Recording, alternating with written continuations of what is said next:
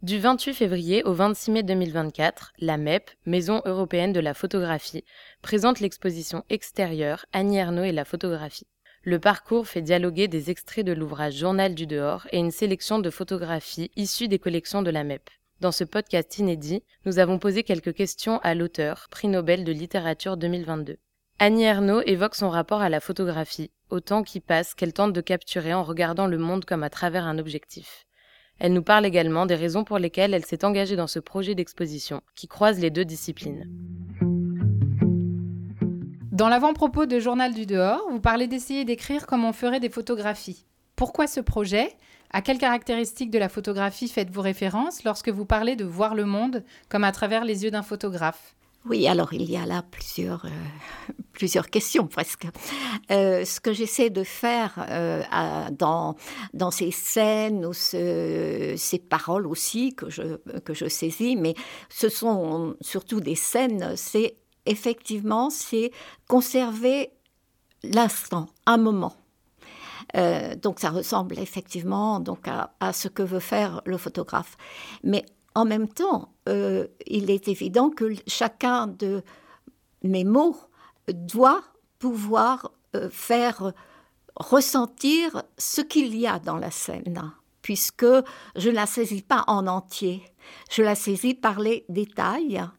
Donc, euh, il y a, tout est dans, effectivement, l'écriture. Voilà. alors, pourquoi saisir Parce que pour moi, euh, j'ai une grande conscience euh, du temps et du temps qui passe.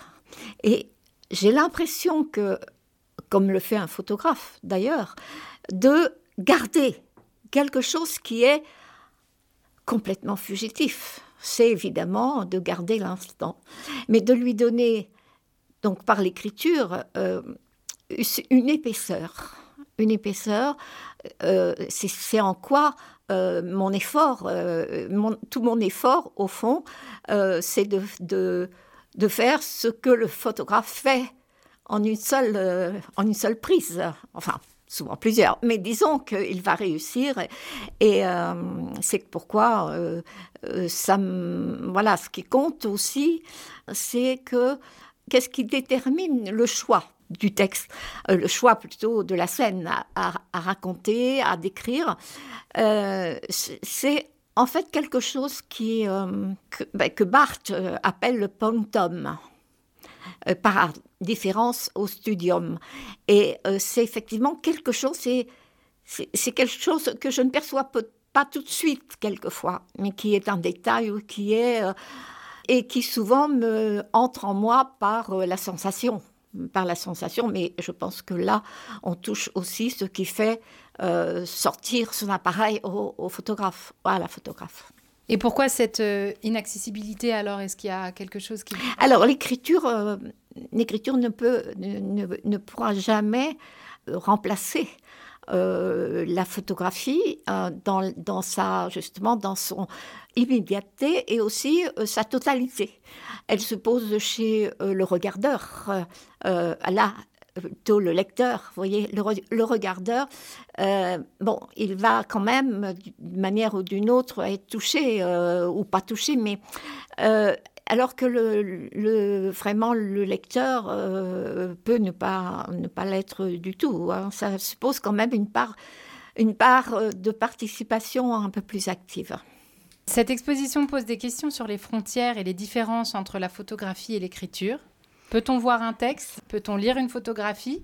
Que pensez-vous de ces questions et des différences entre les deux disciplines?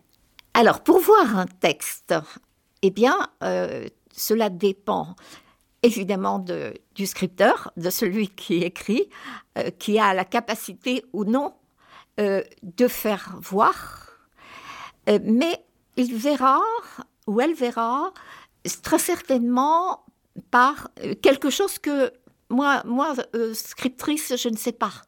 Ça dépend beaucoup de son imaginaire et de sa sensibilité.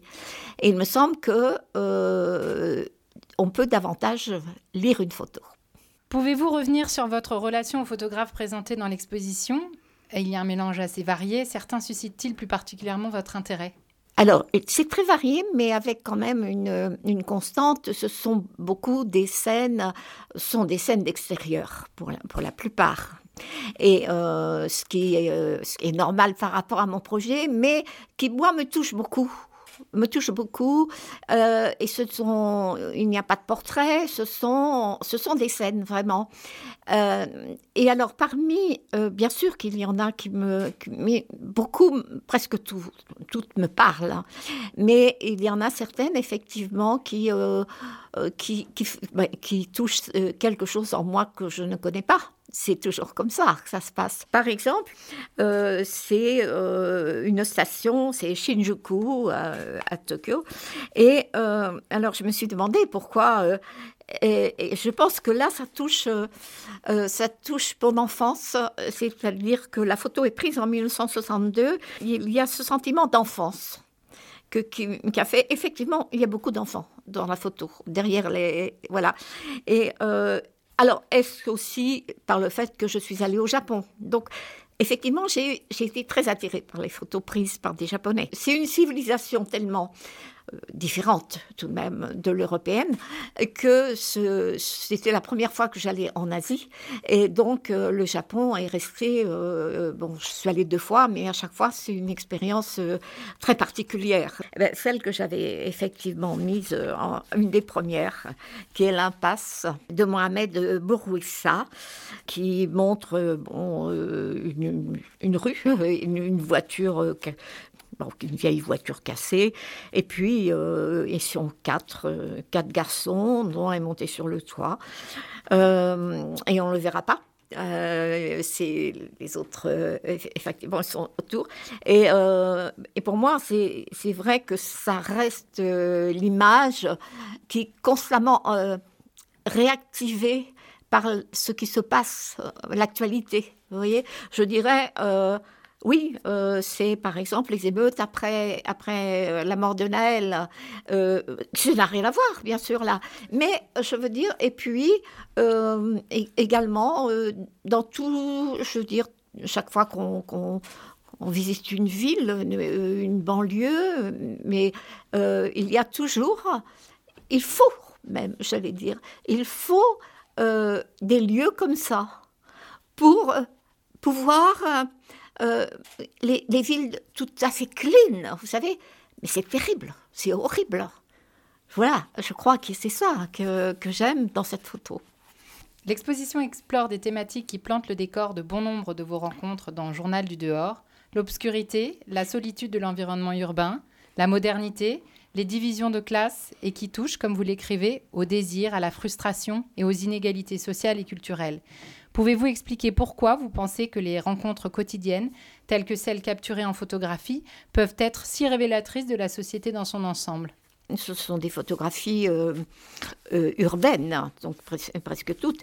Et euh, je, pense que chacun, chaque personne, au fond, est représentatif de, de dire, de sa classe, de son sexe, de sorte de, de, choses, ses activités.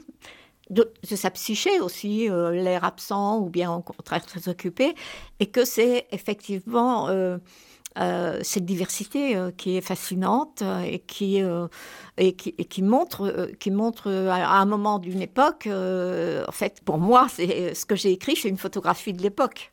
Vous voyez, c'est ça, oui, oui. Journal du dehors parle d'un lieu en particulier, Sergi Pontoise. Cependant, l'exposition examine la vie quotidienne dans un large éventail de lieux Tokyo, New York, Blackpool, Venise et diverses petites villes et communautés. Vous étiez ouverte à ce que l'exposition soit très internationale.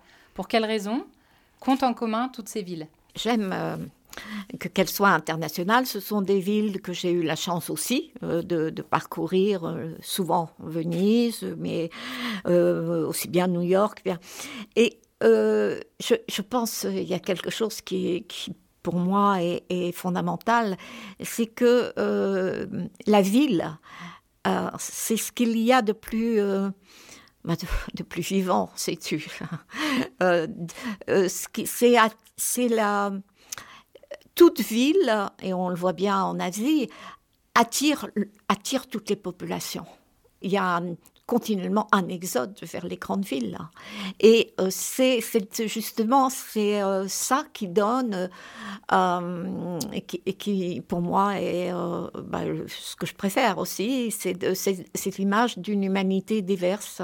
Ça a commencé, ça a commencé au, au 19e siècle et au début du 20e siècle, mais même au 19e siècle en Angleterre. Et, et il y avait un poète belge euh, qui s'appelait Émile Verhaeren qui a écrit sur les villes populeuses à l'époque. Et euh, j'aimais ça, j'étais jeune, hein, j'avais 15 ans, mais je, alors j'habitais moi une toute petite ville, là. C'est ça, voilà. Ifto, petite ville.